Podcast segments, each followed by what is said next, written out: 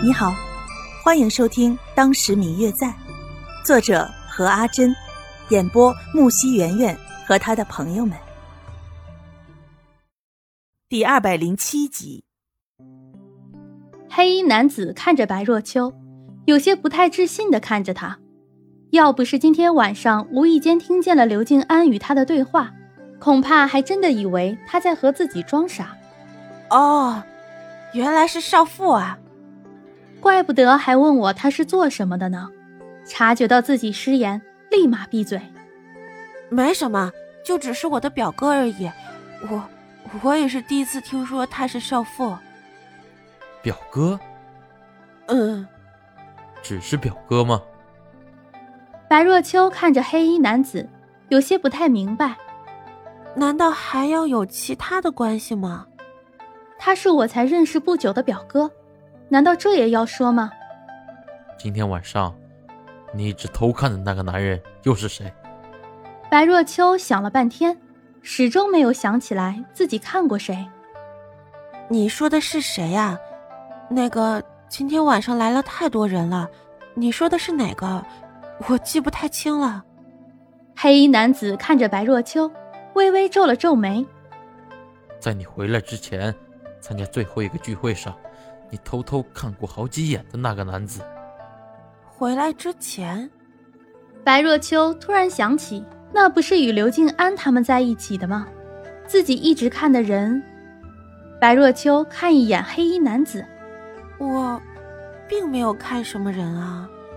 突然，桌上的另外一个杯子又碎了。白若秋脱口而出：“是谢轩，是花瓶醋的好朋友。”那他又和你是什么关系？他曾经救过我一命。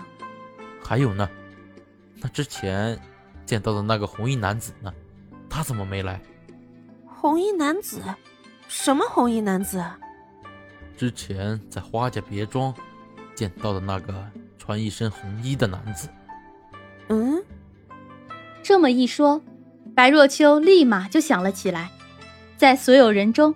能够那么大胆的穿着那么风骚的大红衣服，还不觉得奇怪的，也就只有他了吧。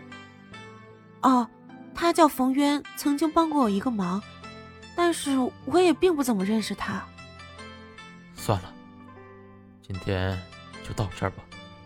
黑衣男子听见白若秋的答案，似乎并不是特别的满意，但是却并没有再问下去，转身准备离开。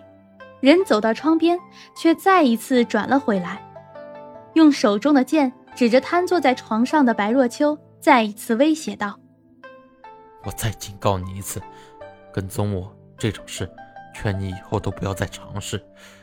要知道，这不是一个明智之举。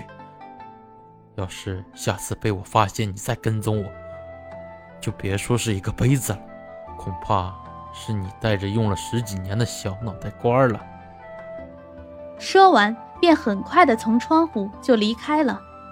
临走时，还撒下了一把什么东西。白若秋呆呆的愣在原地，看着他远去的方向，心有余悸，但是意识却慢慢的模糊了起来。原来，撒的是迷药啊！